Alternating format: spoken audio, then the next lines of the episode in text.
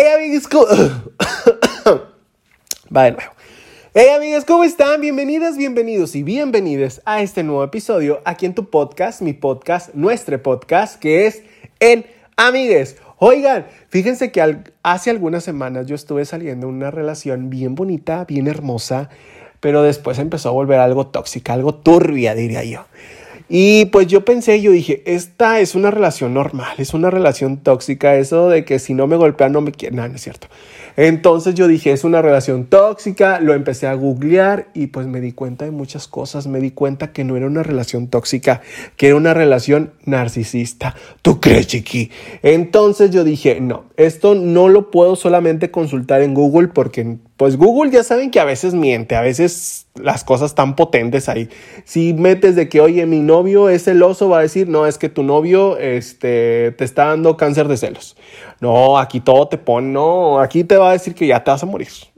Créanme, siéndose sinceros.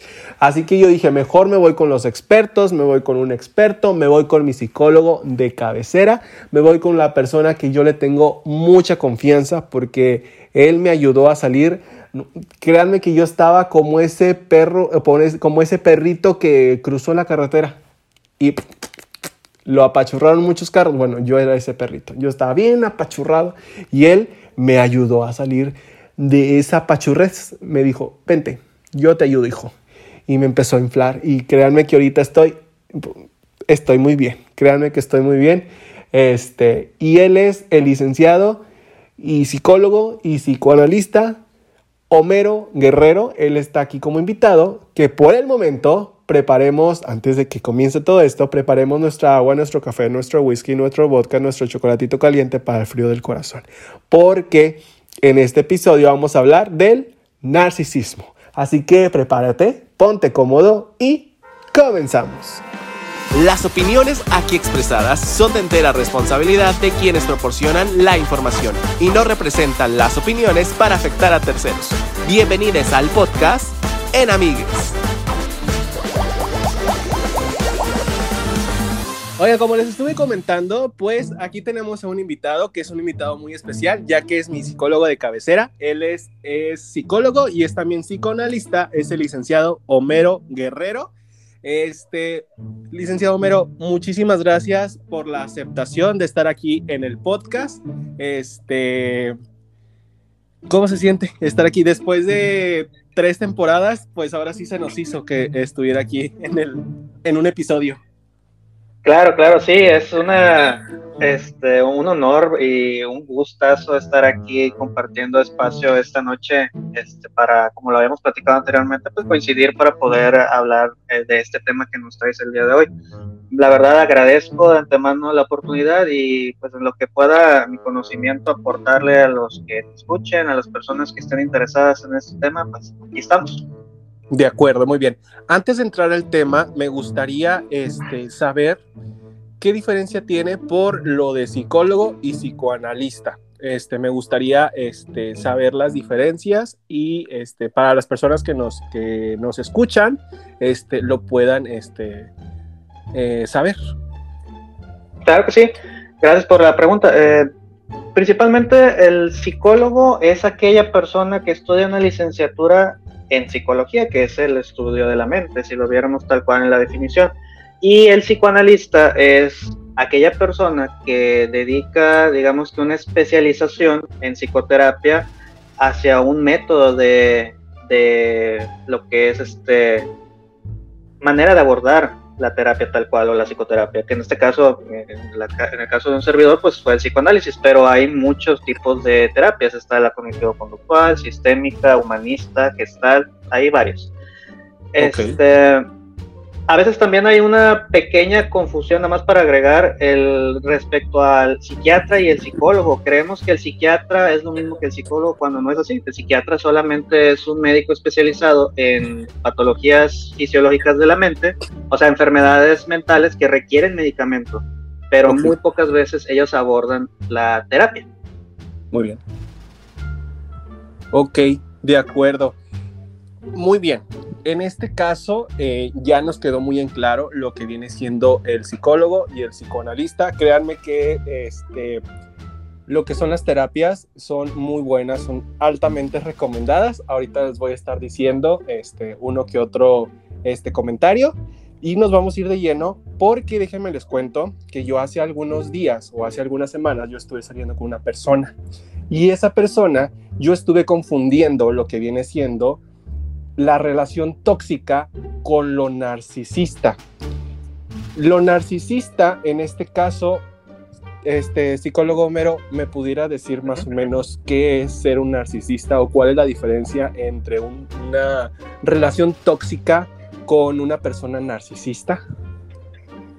Claro que sí, bueno, este, una de las principales diferencias entre una persona narcisista con quien se tiene una relación o un vínculo afectivo es principalmente que es unilateral, a diferencia de una relación como se conoce coloquialmente tóxica, nosotros en los menesteres de la psicología lo conocemos como una relación codependiente, se da más cuando hay una especie de, como tal lo dice el nombre, dependencia entre ambas partes, o sea, hay inseguridades, hay miedos, hay cuestiones que no se trabajan de relaciones anteriores o situaciones que son propias del mundo interno de cada individuo que los llevamos a una relación y hace que después de un tiempo surjan ciertas problemáticas que nos enfrentan a darnos cuenta que no éramos tan maduros para llevar una relación. Eso respecto a una relación tóxica o codependiente. Respecto al narcisismo en una relación, consideraría señalar que es importante entender que las personas narcisistas no es que sean malvadas o que sean personas desubicadas, sino que tienen algo que se llama trastorno de personalidad narcisista. Hay un tipo de trastorno donde estas personas abusan precisamente de una relación o no existe tal cual una relación para ellos, solamente es algo que les beneficia, que les sirve para el momento. Ok, de acuerdo.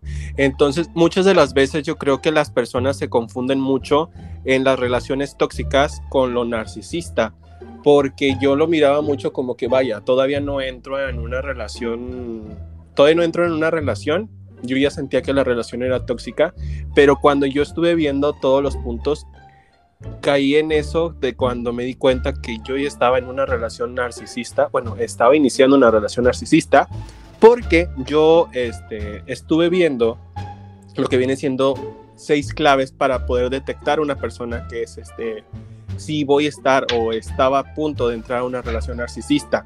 La primera de ellas es que la persona, o en este caso por decir, voy a hablar de mí, yo empiezo a cambiar este, mi manera de ser a diferencia de cómo era yo antes. ¿Eso es correcto?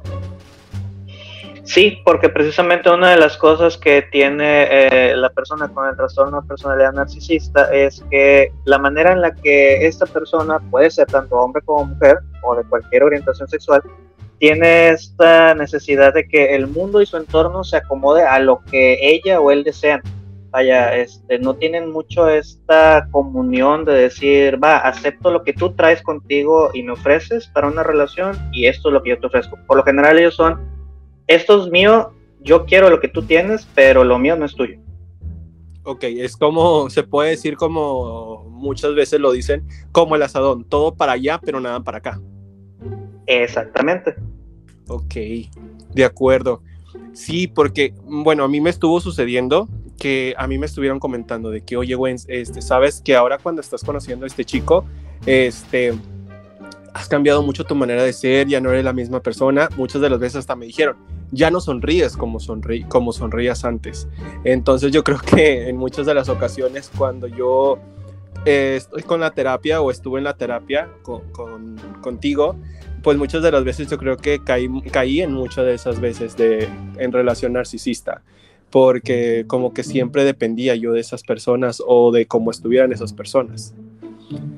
Claro, claro. Yo creo que, si me permites agregar, este, una de las cosas que te han ayudado en este tiempo es de que precisamente que detectaras las red flags en este tipo de personas fue lo que te llevó a, de alguna manera, a ponerle un freno de mano a la situación y que no avanzara más. Exactamente. Otro de los puntos claves que yo estuve viendo es que este, no puedes tú expresarte, o sea, no puedes expresarte tú como persona con esa persona de todo lo que sientes. O sea, en pocas palabras, yo no puedo decirle, oye, ¿sabes qué? Me siento así, oye, ¿sabes qué? Me incomoda esto por, por el temor de, de ver cómo se va a poner esa persona o por alguna represalia que pueda llegar a tener, algún, se puede decir, algún impulso. Sí, de hecho, eh, te, agrego un poquito de lo que Sigmund Freud llegó a hablar en algún momento, este, que precisamente una de las cosas que caracterizan a la personalidad narcisista es la soberbia, la arrogancia y la altanería. Hay un, una actitud de desprecio y de desvalorización de lo que son otras personas y esto implica también las opiniones, las creencias, incluso la manera de abordar ciertos temas o situaciones. Ok, muy bien. En este caso sería por decir, eh, bueno, lo que es la soberbia y todo eso sería de la persona que en este caso, esa persona hacia uno. O sea, como que te estaría haciendo menos. Exacto, sí, porque esa persona tiene la necesidad de ser validada de una manera tan inconsciente que lo disfraza de una forma de que yo te hago menos antes de que alguien me haga menos a mí. Son realmente personas que desafortunadamente son demasiado inseguras y su, digamos, su personalidad o su yo, lo conoceríamos en estos menesteres, eh, son más, este, se tambalean más, hay como que no pueden cuadrar ciertas cosas y se disfrazan como si fueran una diva o una, un actor, algo muy... Eh, Insuperable para penetrante. Exactamente, exactamente. O sea, que lo hacen que no se pueda alcanzar. Y ahí es donde viene la obsesión de que, ay, es que quisiera gustar, lo quisiera tratar, y nos perdemos en la persona. Ok. Entraría en este caso como, en este punto como un capricho por llegar a querer tener a esa persona. Mm, creo que sería más capricho de la persona narcisista, porque si sabe que es una persona que no puede cubrir sus necesidades hablando en cuestiones emocionales o hasta físicas, eh, a veces es más por decir, ah, es que como anda loco por mí o anda loca por mí, pues déjame lo traigo conmigo y el tiempo que me dure. Ok. En este caso, bueno, a lo que yo estuve viendo es como que la persona narcisista se hace como un tipo espejo hacia ti, por decir de que, oye, bueno, lo que muchas personas me conocen, ay, me gusta Dana Paola. Ay, a él también le gusta Dana Paola. O sea, se empieza a hacer como que esa persona, eh, mm, se puede decir, eh, como amistosa de que lo que te gusta a ti me gusta a mí para poder como que absorber como que tu confianza y después empezar con estos puntos de ser una persona narcisista? Sí, de hecho, la persona con una estructura narcisista tiene algo que ya en la clínica conocemos como rasgos de perversión. No en todos los casos sucede, pero la mayoría de ellos, e, este tipo de rasgos perversos son, por ejemplo, manipular un poquito la realidad, las circunstancias, el buscar siempre tener la mayor cantidad de beneficios de su lado y esto implica también espejear cosas que a lo mejor no le interesan nada más para ganar la confianza de otra persona. Ok, muy bien. Oye, muy bien. Otro de los puntos claves que yo estuve viendo, me quedé muy frío con esa, con esa respuesta. Otro de los puntos claves fue la pareja, o en este caso la persona con la que estamos o estoy saliendo, o la persona sale, es es que no tiene empatía con, conmigo, o sea, por decir, eh, esa persona con la que yo estuve saliendo, pues no tiene alguna empatía conmigo. Sí, para estas personas primero son ellos, después ellos y al último ellos. Y curiosamente es algo que abordo con mis pacientes en la clínica y en algún momento lo trabajé contigo, que es, existe una diferencia entre egoísmo sano y un egoísmo patológico, que por lo general es lo que ejercitan los narcisistas. El egoísmo sano siempre es ver por nosotros, cuidarnos, pensar en nosotros como personas antes de darnos a otras personas. Y el narcisista no, el narcisista es, ok, yo no te voy a dar a ti lo que tú quieres de mí, pero yo quiero lo que tú tienes para mí.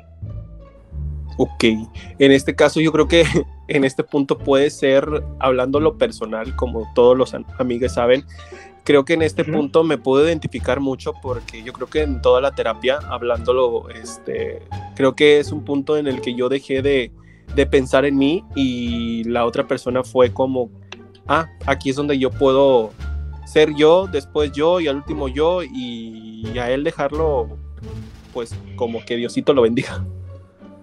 Claro, claro. De hecho, sería como, si lo ponemos en algo muy burdo, este, como los cuentos de hadas, para que pueda haber un caballero, tiene que haber un dragón a quien se tenga que vencer. Entonces, esto es lo que hacen este tipo de personas. Ellos se adecuan porque saben que alguna persona que puede estar vulnerable se les va a acercar porque van a verlos muy brillantes, muy, este, digamos que seductores, y entonces es donde uno cae en ese tipo de situaciones. Ok, sí, sí me identifico con eso. Otro de las claves que yo vi fue este cuando tu pareja no puede tomar ninguna responsabilidad contigo ni con el mundo. ¿Eso es muy cierto? Mm, sí, porque precisamente una de las cosas que pasa aquí es de que ellos no se comprometen. O sea, ellos como no pueden eh, invertir tanto de ellos en la relación, porque sería también ponerse vulnerables, sería dar parte de ellos, que es una de las cosas que ellos tratan de no hacer. Este, nunca, nunca establecen algún vínculo lejano o alguna situación que digas tú, ah, esto me da una seguridad. O sea, son pasajeros, son situaciones más de una noche o de una situación de que hay una pelea y luego, luego ya estas personas no quieren para nada invertirse en, oye, vamos a arreglarlo, vamos a mejorar, vamos a trabajar juntos es como si fuera más como una persona que busca algo free, o sea, que no busca una, una estabilidad con una persona, simple sencillamente como que un, un simple acostón se puede decir, o que no busca esa, mm, se puede decir responsabilidad, o no busca ese tipo de, de compromiso para tener una relación. Eh, se puede decir, una relación estable con una persona. Sí, de hecho, qué bueno que tocas este punto, porque precisamente eh, ya murió en el 2017, era un filósofo, eh, Sigmund Bauman, esta persona habló precisamente que proponía más bien que hay una especie de modernidad líquida, donde entra esto que tú mencionas, que es, le tememos a ciertos tipos de vínculos, de lazos, entonces lo dejamos que todo sea pasajero. Y eso también ayuda a que las personas caigan más en este tipo de trastornos o de situaciones o sean víctimas de este tipo de relaciones porque tenemos una necesidad de demostrarnos que o que podemos querer, que podemos tener a la persona más guapa, más buena onda, más este a lo mejor buena en la cama, entonces es como si fuera un celular casi casi, de que ya el modelo ya no es el que yo quiero porque ya sería otro mejor, lo dejo a un lado o lo vendo o me deshago de él y el que sigue y el que sigue. Hemos llegado a ese punto y precisamente eso es lo que pasa en las relaciones. Ay, un saludo a mi ex.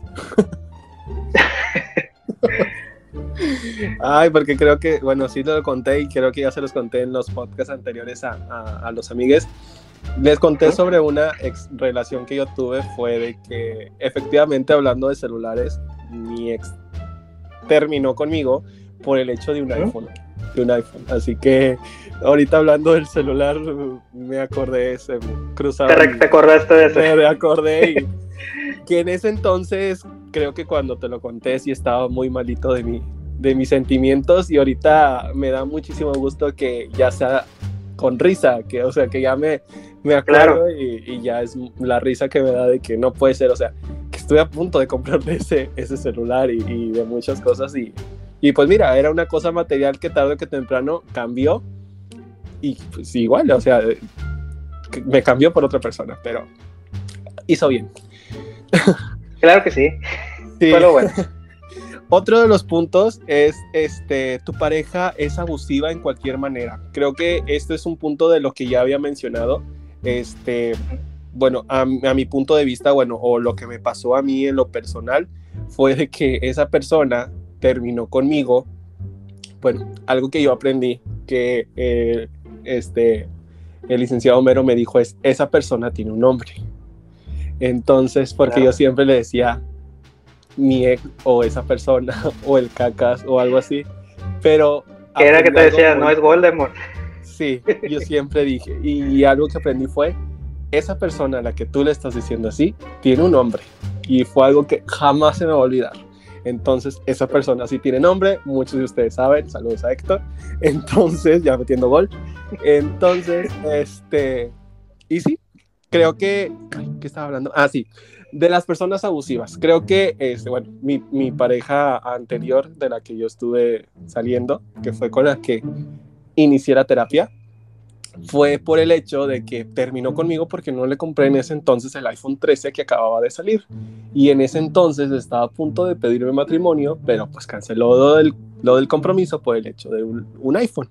Entonces, yo creo que sí tiene mucho de que ver ese punto con mi referencia de tu pareja es abusiva en cualquier manera.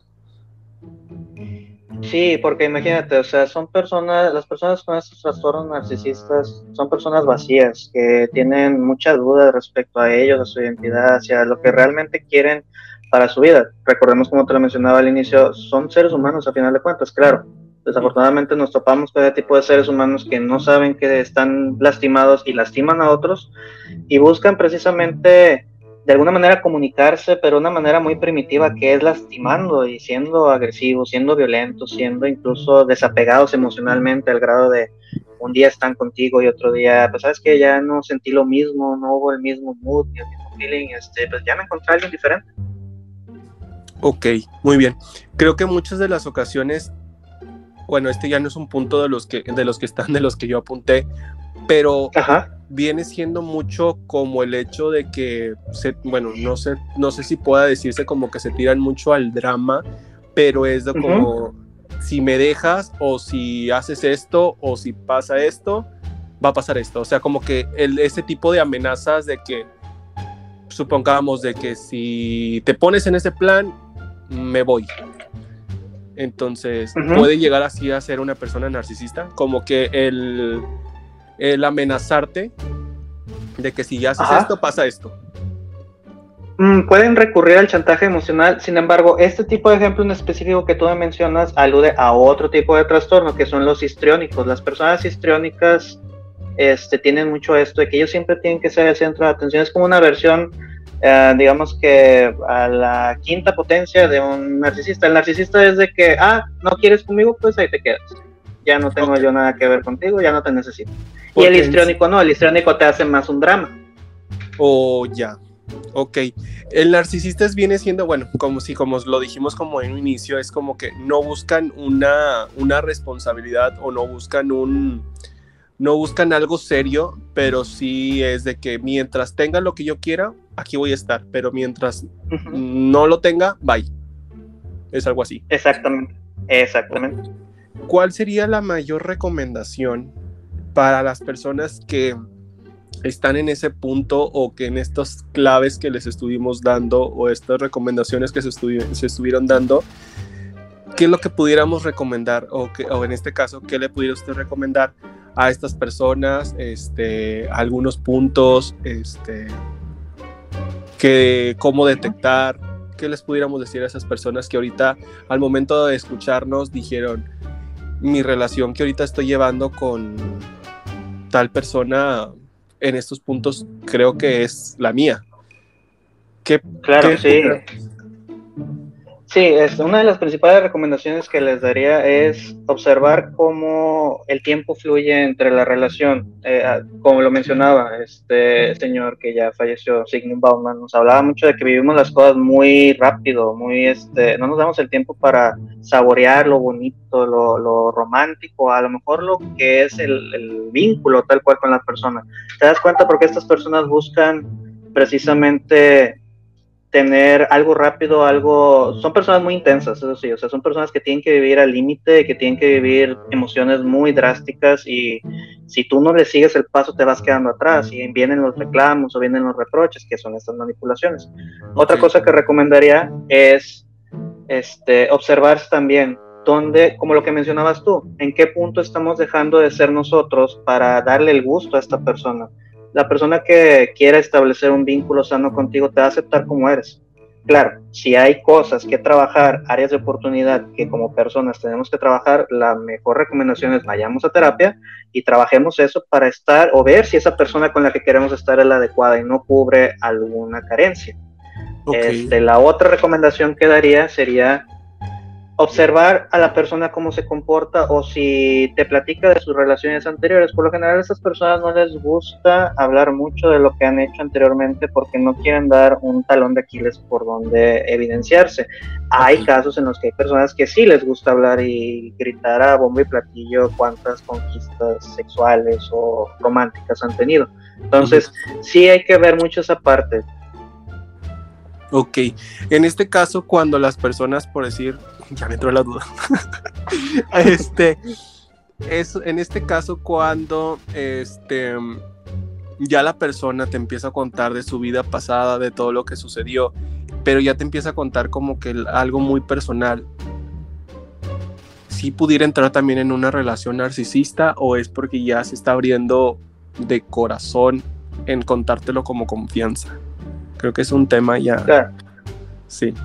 Ajá la persona, recordemos que estos puntos que vimos son rasgos. Hay personas que pueden tener el trastorno y que tienen un rasgo más desarrollado que otros. A lo mejor unos son más abusivos, otros son más manipuladores, otros son más este, de ignorar a las personas. En este caso, yo diría que depende mucho de qué te están diciendo. Si te hablan de su vida anterior, pero te la presumen o te comparan como de que no eres tan bueno como esta persona en la cama o en esta situación, ahí está desvalorizando a la persona con la que actualmente está. Ya si la persona que creemos narcisista sí se abre a platicarte tanto las cosas buenas como malas que llevó en una relación, entonces podríamos estar hablando que genuinamente esta persona quiere abrirse de corazón y quiere establecer un vínculo real con quien está. Ok, muy bien. Es completamente recomendable que las personas que ya sienten que están en una relación narcisista buscar los comportamientos por internet o es mejor ir con una persona profesional y empezarlo a ver directamente este, personal. O sea, en este caso es como que empezar a ir a terapia sería la mayor recomendación. Sí, siempre va a ser la mayor recomendación a cualquier terapeuta que de su confianza o que o corriente que les llame la atención de acuerdo a cada persona eh, es mejor que ver un test o que ver un meme o ver algo. O sea, algunas cosas nos ayudan para darnos cuenta de cosas, pero lo mejor es llevar un proceso terapéutico tal cual con un profesional de la salud mental para que puedan trabajar temas propios y poder desarrollar herramientas emocionales para enfrentarse a ese tipo de situaciones o evitar ese tipo de personas. Efectivamente, porque les voy a ser sinceros, en lo personal yo iba, yo empecé a ir a terapia echando la culpa a mi ex y después, cállense, se me estaba cayendo la placa, se me estaba cayendo el techo encima porque ta, ta, ta, ta, ta, ta, ta. Empezaban a caer muchas cosas. Dije, no, chico, tú eres el que estás mal. Pero eso ya es otro tema, eso ya lo hablamos después. Este, licenciado Homero, este, ya para concluir con lo que viene siendo con esto, con esta información del narcisista, para las personas que se encuentran en la ciudad de, de Monterrey, y puntos circunvencinos, en este caso San Nicolás, Escobedo, Apodaca, shalala, shalala, shalala, y no tanto que también, este, porque a lo que, bueno, a lo que como estoy con, en terapia, no solamente se hace físicamente, sino que también virtualmente los puede recibir este, de cualquier parte de la República Mexicana.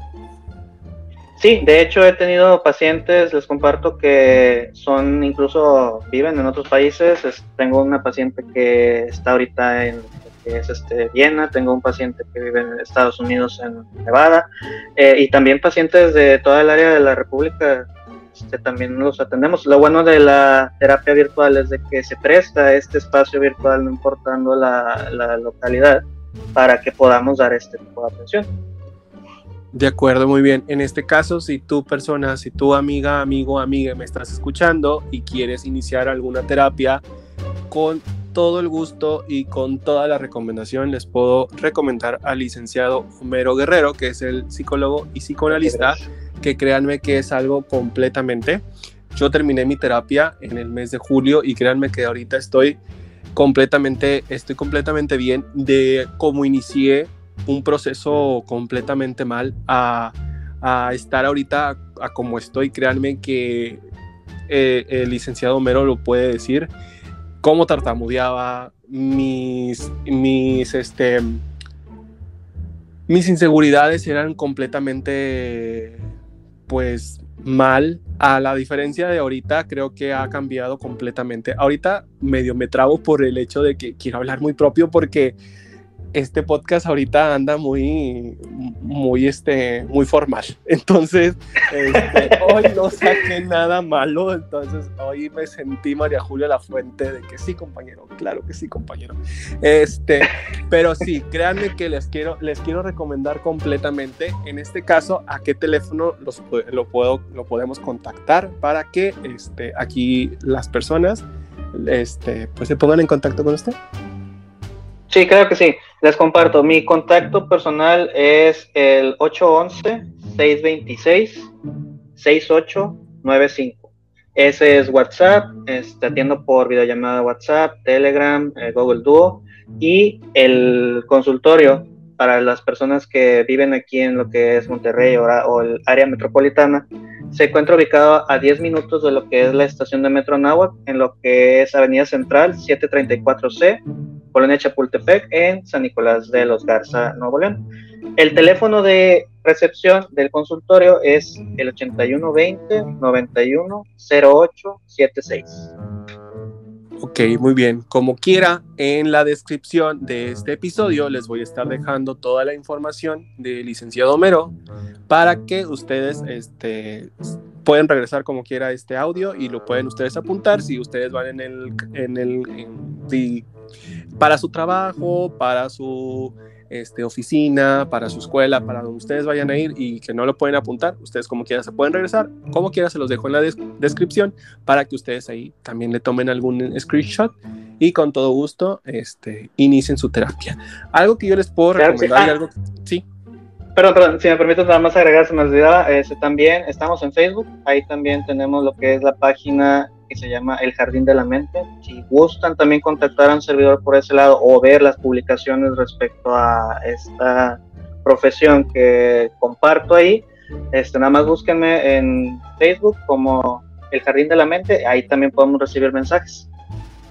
De acuerdo, completamente. Como quiera también, en mi este, redes sociales les voy a estar compartiendo también lo que viene siendo el Facebook. Ya saben que este, completamente este, 100% recomendado. Y también les quiero decir que este, algo que yo he aprendido, porque antes se tenía muy catalogado que las personas que iban con el psicólogo eran las personas locas. Y completamente les quiero decir que eso es completamente falso. Todas las personas, y les puedo decir que todas, estamos viables para ir a, ir a tomar terapia, porque es algo que ahorita nos ayuda completamente a todos y es algo que realmente les puedo decir que nos ayuda para salir adelante y nos evita en tomar malas decisiones. Es algo que les puedo decir completamente y que más de las personas profesionales y alguien que como yo les puedo decir y les recomiendo que es por eso que lo tengo aquí bueno lo tengo aquí presente pero lo tengo aquí en, en línea y se los estoy presentando que es el licenciado Homero que altamente les puedo recomendar y por eso lo tengo aquí en, en el podcast como invitado. Muchas gracias, muchas gracias. Gracias a, todas las personas que te siguen, que te escuchan. Y si me permites, nada más cerrar mi participación con una pequeña frase. Claro. Este, cuando vayan con un psicoanalista, en específico en este tipo de carrera, les puedo decir que el psicoanálisis no es que te diseccionen o que te estén observando bajo una lupa, es un encuentro con uno mismo, es un lugar donde uno puede reconciliar cosas que se tengan que reconciliar con uno mismo y donde uno va a aprender lo más que pueda decir, donde nos vamos a escuchar a nosotros principalmente. Efectivamente. No tengo nada más que decir más que es lo correcto, porque créanme que es algo que te cambia la vida completamente. Y pues en lo, en lo personal y ante el público te puedo, te puedo agradecer, este, licenciado Homero, por toda la ayuda completamente. Lo hablé contigo en el mes de julio y te lo digo ahorita ya públicamente. Te agradezco todas, todas, todas tus atenciones, todas esas, todas esas de que ya estoy bien y lo fum, bajé y lo vamos otra vez para arriba y lo, ay no, sabes que siempre no y ahí vamos, pero ya estamos todos muy bien. Este, vemos, ahí vamos como que medio chequeando, pero nos acordamos y nos vamos otra vez en camino a lo, a lo bueno, a lo bonito. Pero este, muchísimas, muchísimas gracias por haber aceptado mi invitación. Recuerden este, seguir en redes sociales al, al, licenciado Homero Guerrero para que, este, si que ustedes quieren iniciar alguna terapia, con todo gusto, este, ahí lo pueden ustedes seguir. También este, ya nos dejó lo que viene siendo su WhatsApp, su número de oficina, pueden ustedes acudir directamente por este, a terapia, directamente por videollamada, o si no, también directamente en oficina. Claro que sí, muchas gracias. Muchísimas gracias este, por haber estado en este episodio y nos vemos la próxima semana, que viene siendo ya el último episodio de esta cuarta temporada.